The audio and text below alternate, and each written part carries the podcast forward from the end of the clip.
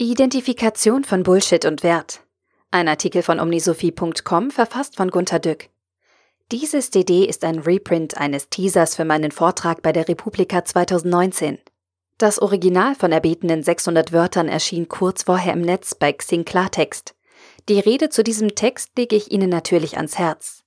Den Link zu Xing und den YouTube-Link zum Video meiner Rede finden Sie eingebettet unter dem Artikel auf omnisophie.com. Auf Twitter meint der User einstweiliges, auf der RP19 nimmt sich Gunter Dück Zeit für unsere Instinkte, schlägt nebenbei eine neue Psychologie vor und unterhält tiefgreifend. Da fühle ich mich verstanden. Ich fürchte, das Neue ist ein bisschen im Unterhaltenden untergegangen. Über die Seismographen oder die Sensoren, wie man heute eher sagt, habe ich länger in meinem Hauptwerk um die Sophie geschrieben. Tenor, wir haben drei Rechner in uns.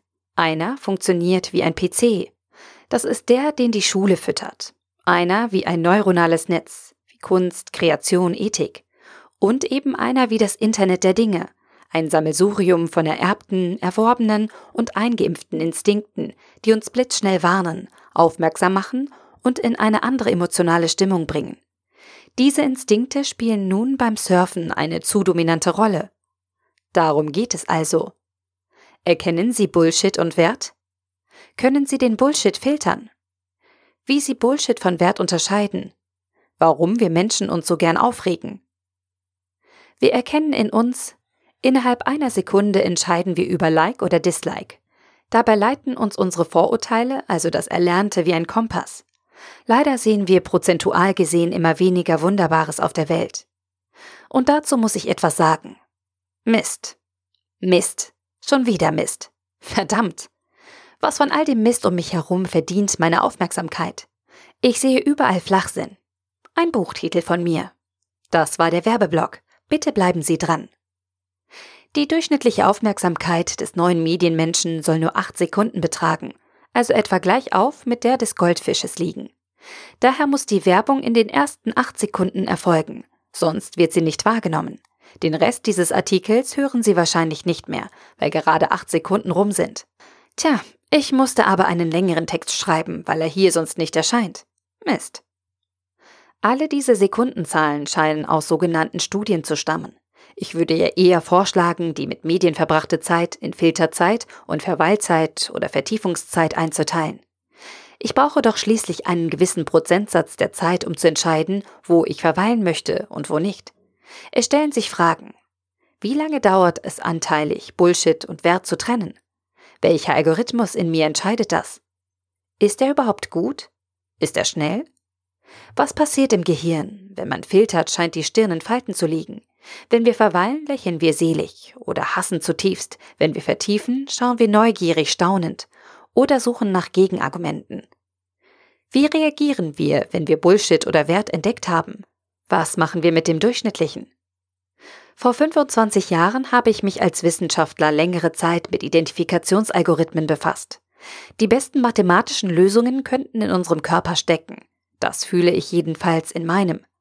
Wenn wir Extremes, egal ob Bullshit oder Wert, wahrnehmen, zuckt der Körper instinktiv.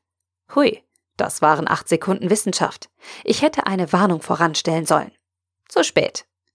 Noch acht Sekunden. Es gibt eine Hypothese der somatischen Marker, siehe Wikipedia, dass physiologische Reaktionen im Körper mit Emotionen verknüpft sind.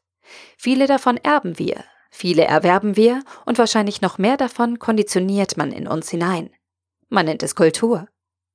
Die guten Identifikationsalgorithmen ähneln frappierend den Entscheidungen nach Vorurteilen. Neon-magentafarbener Kuchen zum Beispiel schmeckt nicht. Kackbrauner Kuchen ist lecker. Wenn die Internetministerin Rohrpost lobt, landet das generell auf der Bullshit-Liste. Es gibt Studien, die besagen, dass Zuhörer einer Rede nach einem Sekundeneindruck der Körpersprache entscheiden, ob sie dem Vortragenden zuhören wollen oder nicht. Ich will sagen, die Algorithmen in uns, die Bullshit und Wert heraussuchen, haben mit Körperreaktionen zu tun. Sie sind kein Kopfprogramm. Ist etwas Bullshit? Dann zeigt sich das durch Ärger, Wut, Hass, Ekel, Widerspruchsgeist und innere Flüche. Auf etwas Wunderbares folgt Genießen, Nicken, Zustimmen, Seelenharmonie, ein Like, Smiley oder Herzchen. Diese Identifikation geschieht blitzschnell. Bullshit versus Wunderbares. Alles andere ist Durchschnitt und muss wegen der schieren Masse ignoriert werden. Nichts zuckt. Da es prozentual gesehen für uns immer weniger Wunderbares auf der Welt gibt, finden wir eher Bullshit.